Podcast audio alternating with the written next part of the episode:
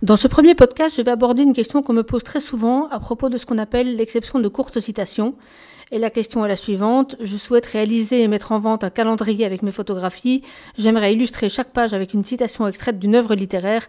Est-ce que c'est possible? À tout de suite. Bonjour, ceci est le podcast du blog Droit et Photographie.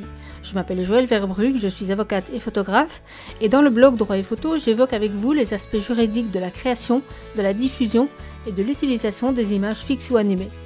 En complément du blog et de la chaîne YouTube qui existe déjà, ce podcast vous permettra donc d'en apprendre encore plus avec la souplesse que permet le format audio. Bonne écoute Cette question fait référence à ce que la loi appelle l'exception de courte citation. Le Code de la propriété intellectuelle contient en effet un article énumérant une série de cas dans lesquels il est possible de reproduire tout ou partie d'une œuvre, pour autant qu'on respecte évidemment certaines conditions. Et parmi ces exceptions figure euh, notamment l'exception dite de courte citation, qui est énoncée dans les termes suivants, je cite, Lorsqu'une œuvre a été divulguée, l'auteur ne peut interdire, sous réserve que soit indiqué clairement le nom de l'auteur et la source, les analyses et courtes citations, justifiées par le caractère critique, polémique, pédagogique, scientifique ou d'information de l'œuvre à laquelle elles sont incorporées.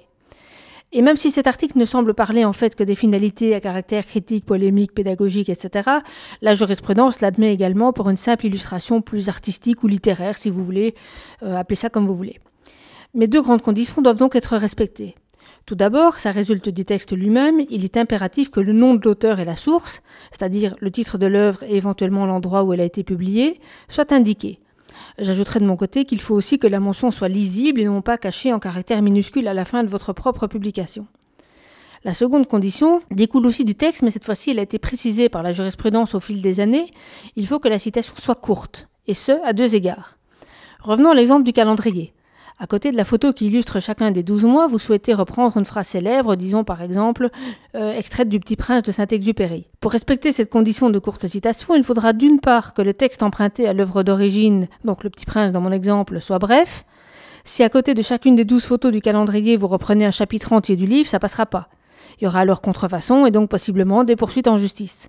Une phrase ou éventuellement un paragraphe assez court ne poseront pas de difficulté, mais au-delà, soyez très prudent. D'autre part, il faut aussi que cette citation soit courte par rapport à votre propre œuvre.